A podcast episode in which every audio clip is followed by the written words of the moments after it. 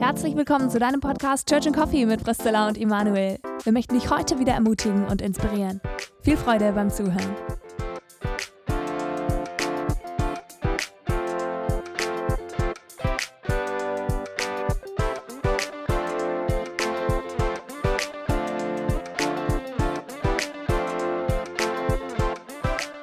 Herzlich willkommen heute Morgen, also bei uns ist es morgen, zu unserem Podcast. Wir heißen ja Church und Coffee. Wir sind hier in unserer Church, obwohl ich eigentlich nie Church sage, das ist ein bisschen aufgesetzt. Ich schon. Du sagst Weil ich mit anderen Leuten unterwegs bin, die aus anderen Churches kommen und die Church sagen, seitdem sage ich das auch. So hip. Okay, Und manche haben das schon übernommen in unserer Church. okay, okay, witzig. super. Also völlig wurscht. Ich wollte euch aufs Zweite raus, nämlich endlich mal mit Kaffee, nicht nur bei mir, sondern auch bei der, der Zilla auf der anderen Seite. Und das ist ein Glaubenskaffee, den sie heute trinkt. Weil, was hast du gesagt gerade vorher zu mir? Warum trinkst du den Kaffee? Aus dem Effekt, den Koffein hat, dass es wach macht, aber ich glaube, dass es nicht eintritt. Ja, sie hatte das so schön ausgedrückt, ich, ich erhoffe mir etwas davon, ich glaube an etwas, was ich aber glaube, dass es vielleicht doch nicht eintritt. Was aber ein Unterschied ist zwischen dem Glauben an Jesus. Also, dass du das jetzt gleich gezogen hast, ist ein bisschen schwierig. Ja, schon, schon schwierig, weil es, weil es nicht eintritt. Aber vielleicht ist ja auch ein, äh, vielleicht kannst du den jetzt wirklich als Glaubenskaffee auch zu dir nehmen, wie Hebräer ist das Kapitel äh, 11, ein Nicht-Zweifeln, der Glaube ist ein Nicht-Zweifeln an dem, was man nicht sieht. Koffein kann man nicht sehen. Aber man glaubt an die Wirkung und hofft. Also ich hoffe einfach, dass das, die Wirkung eintritt, weil die Zilla hat schon gesagt, ansonsten ähm, ähm, we- weiß ich nicht, ob ich spritzig genug heute bin. Oder schlagfertig genug. Schlagfertig genug gesagt. heute bin zum Thema. Ja. Genau. Und das ist ja super wichtig, denn wir sind mitten in diesem Thema Männer und Frauen, Frauen und Männer miteinander. Wie hat sich Gott eigentlich unser Geschlechter miteinander in Familie, Gesellschaft und Gemeinde äh, gedacht? Und das wäre ja blöd, wenn äh, das eine einseitige Geschichte werden äh, würde, nur ich. Hier Nein, nein, ich werde schon, ich werd schon reingrätschen. Das kann ich auch, wenn ich nicht so fit bin. Okay, alles klar. Dann ist es ja gut. Das super, weil das, das ist ja auch, äh, sag ich mal, sowieso ein, ein Sinnbild fürs Miteinander von Männern und Frauen, wie wir beide miteinander diskutieren darüber, dass wir da auch, ähm, ich vermeide vielleicht diesen Begriff gleichberechtigt, aber dass wir beide mit gleichem Maß zum Zuge kommen an dieser Stelle. Ja. Supi, wir haben, um nochmal die Rückblende zu machen, wir haben jetzt quasi Part 3 unseres Themas. In Part 1 haben wir darüber gesprochen, wer darf eigentlich oder wer hat das Recht eigentlich, Wahrheit in unser Leben reinzusprechen. Und wir haben darüber gesprochen, dass es viele Kanäle gibt, wo Wahrheit in unser Leben reingesprochen wird, aber dass letztlich nur ein Kanal tragfähig ist und das ist äh, Gott selber, wie er sich offenbart in seinem Wort der Bibel, um uns zu sagen, wie er sich eigentlich gedacht hat und dass die Herausforderung ist, immer die anderen Kanäle auch ihren Platz zuzuweisen, um zu sagen, ihr habt Erklärung, aber das ist nicht die letzte Erklärung, sondern die letzte Erklärung gibt es, gibt es eben aus der Quelle selber, aus Gott selber, der uns geschaffen hat. Das war Part 1. Und in der letzten Woche haben wir über den Grundlagentext gesprochen in der Bibel, über das Miteinander von Männern und Frauen weil nämlich im Neuen Testament so oft diskutiert wird, ah, das ist, das Miteinander ist, weil damals bei der Schöpfung bla bla bla. Und dann haben wir uns 1. Mose Kapitel 1, Vers 3, äh, 1 bis 3, die Schöpfungsgeschichte und das Miteinander von Männern und Frauen vor und nach dem Sündenfall, was war schon, was hat sich verändert und so haben wir letztes Mal angeschaut. Und heute kommen wir zur christologischen Mitte, könnte man sagen. Denn, äh, denn mit Jesus hat sich auch was grundsätzlich wieder äh, verändert in der, im Miteinander von Männern und Frauen. Kann man das so sagen, Zilla, dass sich da was verändert hat? Oh, wow. Das ist eine gute Frage. Ich würde sagen, dass wir auf jeden Fall auf einem anderen Fundament aufbauen können, weil wir durch Jesus eine neue Identität haben als Kinder Gottes und dadurch auch die Möglichkeit haben, aus unserem sündigen Verhalten quasi befreit zu werden und geheilt leben zu können. Ja. Natürlich nicht im vollen Maß. Also die Vollendung oder die Vollkommenheit unseres Wesens in Christus wird erst im Himmel sein, aber trotzdem können wir hier schon auf der Erde ein Stück weit diese, diese Heiligkeit und Vollkommenheit und Geheiltsein erleben ja. in Christus. Und das ist wahrscheinlich auch das, was Paulus in Galater Kapitel 3 am Ende ausdrückt, wo er sagt, in Christus ist weder Mann noch Frau, weder Sklave noch Freier, weder, weder, und dann bringt er lauter solche Gegensätze. Weder Reiche noch Arme und so weiter, sondern alle sind sie eins in Christus, wo er schon betont, dass durch Jesus etwas eingeebnet wurde im Miteinander von Männern und Frauen. Und das ist natürlich hier die große Frage, was wird eingeebnet? Und du hast es schon vorweggenommen gerade. Ich glaube, es wird äh, die Sünde eingeebnet, die ein Gefälle bringt ins Miteinander von Männern und Frauen. Wo Gott von Anfang an, das haben wir letztes Mal gesprochen, die Idee hatte, dass Männer und Frauen ein jeweils eine Seite Gottes darstellen in ihrem Leben, die, ich drücke es mal aus, äh, menschlich die, die männliche Seite und die weibliche Seite, obwohl das sehr, äh, sehr schematisch ist, so das so auszudrücken, aber jeweils eine Seite Gottes, wo der Sündenfall etwas reingebracht hat, was aus diesem Miteinander und geheilten Zueinander, sich ergänzenden, dann ein Gegeneinander geworden ist, so wird dieses äh, Gegeneinander äh, auf einmal in Christus, wird zumindest die Möglichkeit des Heilwerdens ähm, ist auf einmal möglich, wird die Möglichkeit eben eingeräumt durch hm. Jesus. Und gleichzeitig ist ja trotzdem noch die Sünde in uns und diesen Drang zu, zum Gegeneinander und zum Erhöhen über den anderen. Mhm. Und das ist halt die Herausforderung, finde ich, weil natürlich unsere Gesellschaft dieses Gegeneinander total pusht und dich total bestärkt in dem Gegeneinander. Also ich kann es jetzt von mir als Frau sagen zum Beispiel. Ich als Frau werde ermutigt in der Gesellschaft, mich unter keine Leitung von, von einem Mann, also von einem Ehemann oder grundsätzlich unter Leitung zu stellen. Wobei, okay, das würde ich jetzt nochmal ausklammern, aber mich auf keinen Fall unter meinen Ehemann unterzuordnen.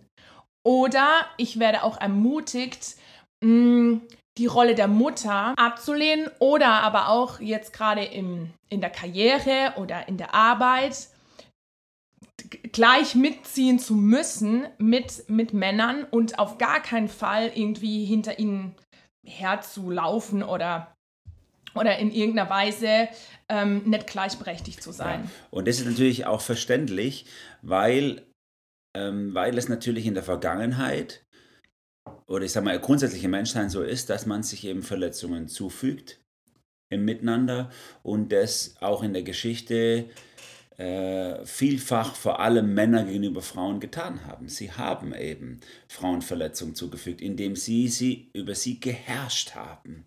Das ist, ja das, das ist ja der Fluch des Sündenfalls, 1. Mose 3. Dein Verlangen wird nach deinem Mann sein, er aber wird über dich herrschen. Das heißt, äh, Leitung und äh, Unterordnung ist von der Schöpfung her was Gutes, aber herrschen und unterdrückt werden ist etwas Schlechtes. Und in, dem, in der Menschheitsgeschichte ist eben Unterdrückung und Herrschaft fast immer von Männern ausgegangen gegenüber anderen Männern oder Frauen oder Kindern oder so. Und aus dieser Verletzung heraus sind natürlich diese Gedanken auch gekommen, der, der, des, dass man sich eben emanzipieren muss, also das heißt ab, das Ablösen oder Abschütteln dieser Vorherrschaft, dagegen aufbegehren muss und dass man äh, das eben mit, auch mit philosophischen Mitteln macht, indem man sagt, äh, Ontologie äh, begründet keinen Unterschied. Also dass ich Mann bin oder Frau bin, begründet keinen Unterschied. Und deswegen ist es schon auch nochmal gut, dass wir letztes Mal festgestellt haben, es gibt einen vor dem Sündenfall und nach dem Sündenfall. Mhm. Der Unterschied bleibt bestehen zwischen Männern und Frauen. Er wird nur durch die Sünde belastet. Auf einmal wird das äh, füreinander und miteinander wird zu einem Gegeneinander und übereinander. Und das ist wichtig hier festzustellen. Jesus sagt nicht, oder ich glaube auch, Jesus sagt, äh, möchte nicht die Unterschiede einebnen zwischen Männern und Frauen, sondern er möchte sie wieder heil machen, die Unterschiede.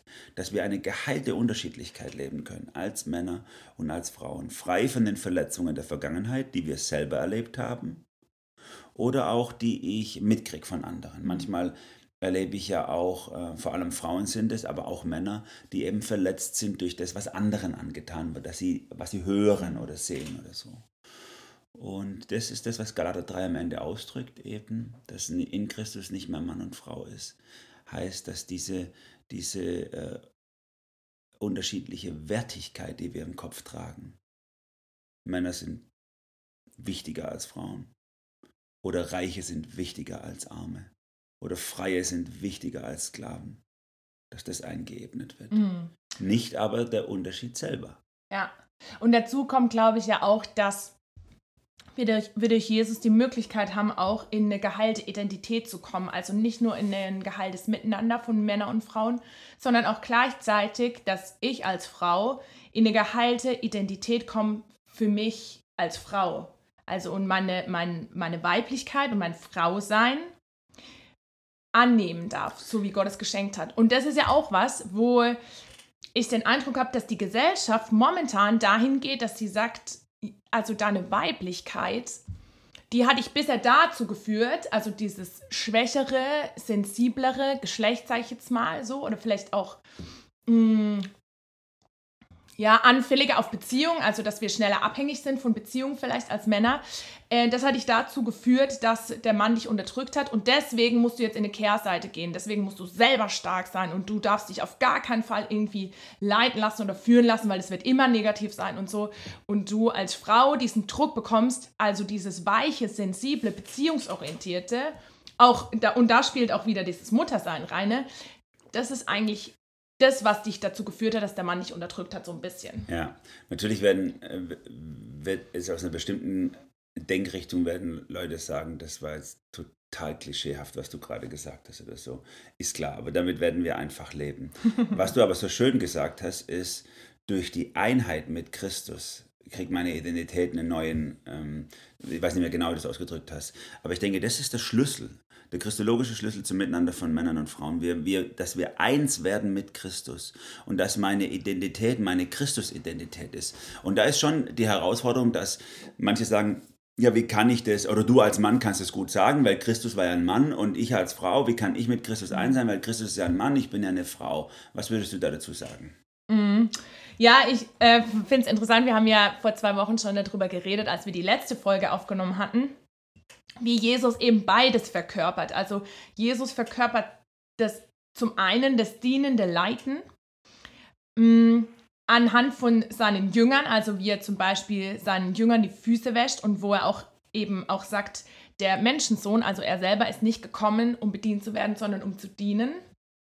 Also diese dienende Leiterschaft repräsentiert, aber gleichzeitig auch diese Unterordnung repräsentiert, indem dass er sich seinem Vater unterordnet, wo er einmal sagt, ich tue nichts, was ich nicht den Vater tun sehe. Also eine absolute auch in, in, Abhängigkeit oder eine, also im guten Sinne, er macht sich abhängig von, von der Leitung seines Vaters und stellt sich bewusst unten drunter und sagt auch bewusst beim Garten Gethsemane zum Beispiel, Vater, nimm diesen Kelch von mir, aber nicht mein Wille, sondern dein Wille geschehe. Okay, ist er das, ist er, macht, macht ihn das zu etwas, was weniger wert ist als Gott den Vater? ja, auf, auf keinen Fall. Also das sehen wir auch in, in Philippa 2. Das ist ja, also das finde ich total spannend. Dieser sogenannte Christus-Hymnus, wo steht in Philippa 2 am Anfang, dass ähm, Jesus sich komplett hingegeben hat und dass gleichzeitig der Vater ihn wieder erhöht hat. Also das ist so, so ein Miteinander, wo es nicht darum geht, wer ist äh, Wert in der Wertigkeit, wer ist höher, sondern um eine, um eine Rollenaufgabe oder ein, oder ein Miteinander. Aber da sehen wir meiner Meinung nach ganz deutlich, dass diese Unterordnung Jesu unter seinen Vater in keinster Weise was ihm von seinem Wert nimmt. Im Gegenteil. Gerade wenn, den, wenn du diesen Christus-Hymnus nimmst, in Philippa 2 hinten raus, heißt es ja, deswegen hat ihn Gott erhöht und hat ihm einen Namen gegeben, der über alle Namen ist, dass in den Namen Jesu Christus sich alle Knie beugen sollen, derer, die im Himmel und auf Erden und unter der Erde ist. Also deswegen, weil er sich erniedrigt hat, weil er sich untergeordnet hat, weil er sich selber in diese Position begeben hat, nicht Rechte, die er denkt zu haben, festzuhalten, sondern sie herzugeben. Deswegen hat ihn Gott erhöht. Das ist das Miteinander. Und, und das ist das Vorbild, was uns hier auch Paulus vor Augen malt, dass er sagt, hey, so wie Christus sich unterordnet, so dürfen auch wir das lernen, uns unterzuordnen. Und Jesus selber, die andere Geschichte, die du schon erzählt hast mit der Fußwaschung, zeigt auch, wie er Leitung versteht. da sagt er ja auch, ihr nennt mich Meister und ihr habt recht. Und normal ist es ja auch so, dass ein Diener den Meister die Füße wäscht. Aber ich zeige euch jetzt, was ein Meister wirklich macht. Hm. Denn der Meister wäscht die Füße, der Meister dient. Das heißt, er heilt, in Christus wird sowohl das Bild geheilt, was Leitung anbelangt und was Unterordnung anbelangt. Beides kriegt eine geheilte Dimension. Denn beides ist durch die Sünde kaputt und auf Zerstörung und Unterdrückung und Niedermachung des Gegenübers gerichtet.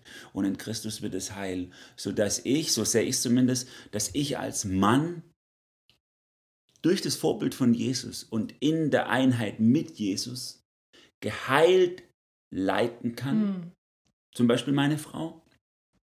Und dass meine Frau in der Einheit mit Jesus und im Vorbild von Jesus eben geheilt sich mir unterordnen darf, ohne dass es nachher ein Ich gegen sie wird oder sie gegen mich wird, ohne dass es in meinem Kopf ein Ich über ihr und sie unter mir wird, ohne dass es eben ein Gegeneinander ist, sondern dass es ein Miteinander, ja ein Füreinander ist. Das wäre das Idealbild. Jetzt mal eine Frage, Emanuel. Dieses auf der einen Seite dienende Leiterschaft bei Jesus. Ich würde sagen, das können wir quasi eins zu eins übernehmen oder ist auch übertragbar auf jetzt beispielsweise dich als Leiter, der du andere leitest, also so wie Jesus seine Jünger leitet. Aber im Umkehrschluss ist es ja so, dass, der, dass Jesus sich unter seinen Vater stellt, der durch und durch vollkommen ist, vollkommen ist und ohne Sünde. Mhm. Während jetzt ich als Frau zum Beispiel mich einem Ehemann unterordne, der nicht frei von Sünde ist. Ist ja ein Unterschied. Was würdest du dazu sagen? Also, weil ich könnte mir vorstellen, dass man ja jetzt anbringen könnte, ja, unter Gott unterordnen, das ist ja die eine Sache, weil ich weiß ja, er meint es 100% gut mit mir. Aber unter einen Menschen unterzuordnen, der auch von der Sünde geleitet, vielleicht total egoistische Züge auch, auch hat und eben nicht immer gut mit mir meint und ich nicht sicher sein kann, dass er immer für mein Bestes entscheide, wie ich beim Vater oder wie Jesus bei seinem Vater sicher sein konnte, wie kann ich mich denn da unterordnen? Ja, das ist eine zutiefst menschliche Frage.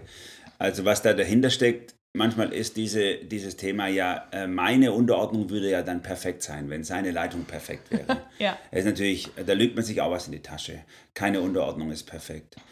Das erlebe ich in, in den besten Ehen, dass weder der Mann, auch wenn er sonst sehr vorbildlich ist, wirklich äh, frei von Sünde leidet, ohne egoistisches, stolzes, äh, überhebliches, das sich immer wieder auch mal reinmischt. Oder äh, auch keine Frau eben. Keine Frau ordnet sich so unter, dass es wirklich frei ist von Egoismus, von Manipulation, von ich will aber mich durchsetzen oder so. Das heißt, auch hier müssen wir die Lüge entthronen in uns selber, zu denken, ich wäre perfekt, wenn der andere endlich auch mal perfekt wäre. Ja?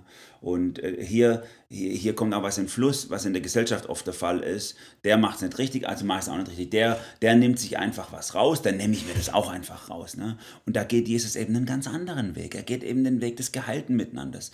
Das ist das, was Paulus in Epheser 5, wir werden vielleicht nächstes Mal nochmal genau äh, drüber sprechen, aber in Epheser 5 diesen Vergleich zieht, wo er sagt, das Miteinander von Männern und Frauen soll eben von Christus her bestimmt sein. Und er beginnt diesen Abschnitt mit, so ordnet euch einander unter. Und dann ihr Frauen euren Männern und dann und so weiter. Also bevor er quasi sagt, wie ist es miteinander von Männern und Frauen gedacht, setzt er diese Überschrift drüber und sagt, eigentlich müsst, eigentlich sollt ihr beide, ob, ihr Männer und ihr Frauen diese dienende, tief unterordnende, dienende Haltung dem anderen gegenüber, der anderen gegenüber an den Tag legen. Mhm. Und dann sprechen wir jetzt mal über, was ist die Rolle der Frau und was ist die Rolle des Mannes genau. Aber die Herzenshaltung ist bei beiden diese liebevolle, dienende, unterordnende Herzenshaltung.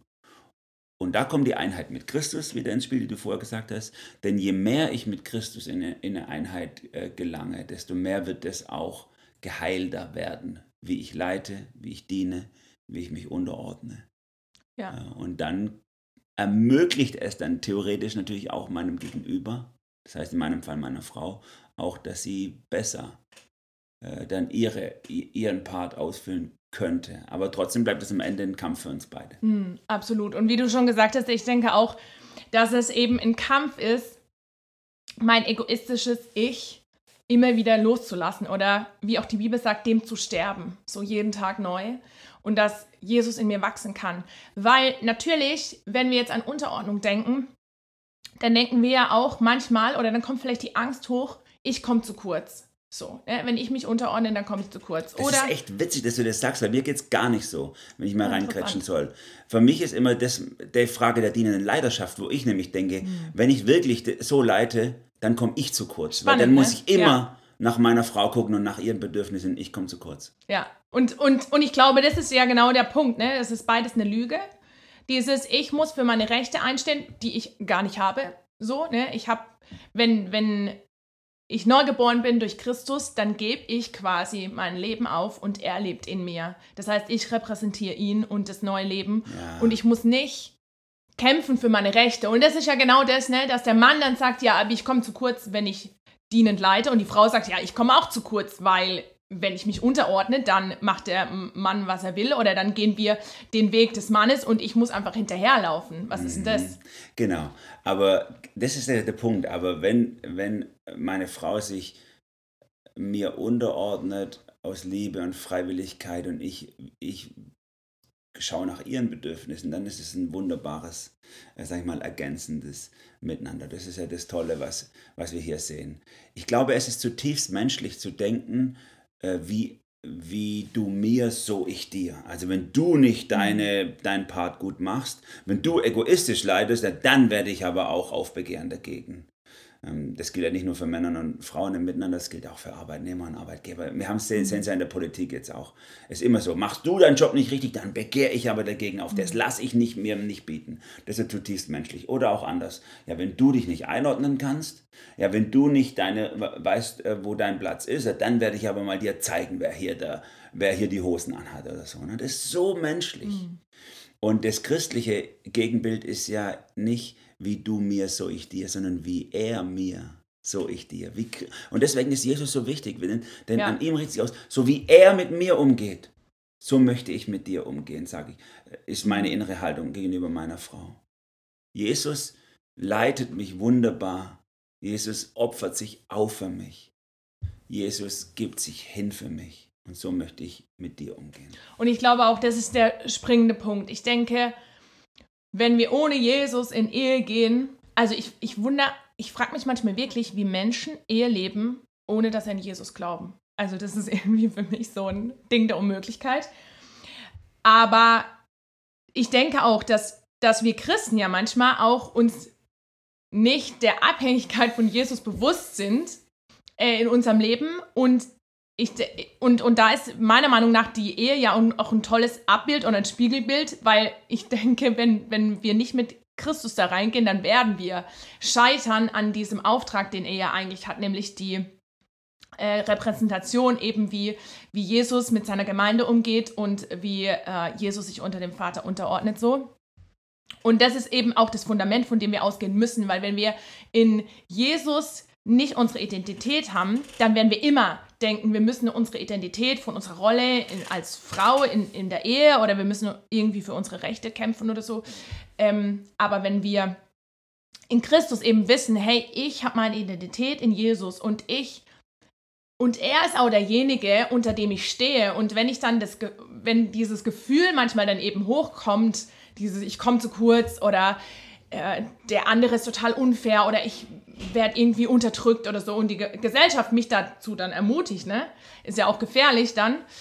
Mm, dann immer wieder auch zurückzukommen und dann mehr, ich sag mal, zu wissen, in allererster Linie stehe ich mal unter Gott und er ist derjenige, der auf mein Leben Acht gibt, der auf mich Acht gibt und der auch meine Ehe sieht, so, ne? Weil manchmal ist es ja auch tatsächlich so, wenn ich jetzt als Frau oder als Mann in der Ehe bin, die total schwierig ist und wo das nicht so ein Gegen Miteinander ringen um, um, um das Bild, das Gott vorgibt, das zu leben, sondern nur einer das lebt und ich der eine bin.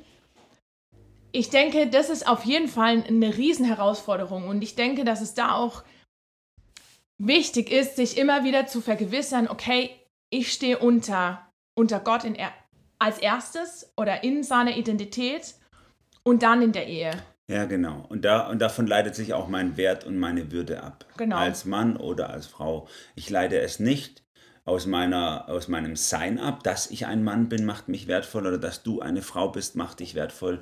Das ist diese große Lüge, dieses ganzen Geschlechterchaos, das wir mhm. gerade haben. Mhm. Dass wir das, dass zum einen, dass zum einen äh, gesagt wird, es ist eigentlich egal, ob du ein Mann oder Frau bist, du kannst es sogar wählen, aber zum anderen quasi immer darum gerungen wird, aber eine Frau ist doch genauso viel wert wie ein Mann. Also irgendwie dann doch wieder das so wichtig ist, bin ich jetzt ein Mann oder eine Frau. Und das nimmt Jesus gerade raus, diese mhm. Spitze. Er sagt, in Christus ist es nämlich völlig egal.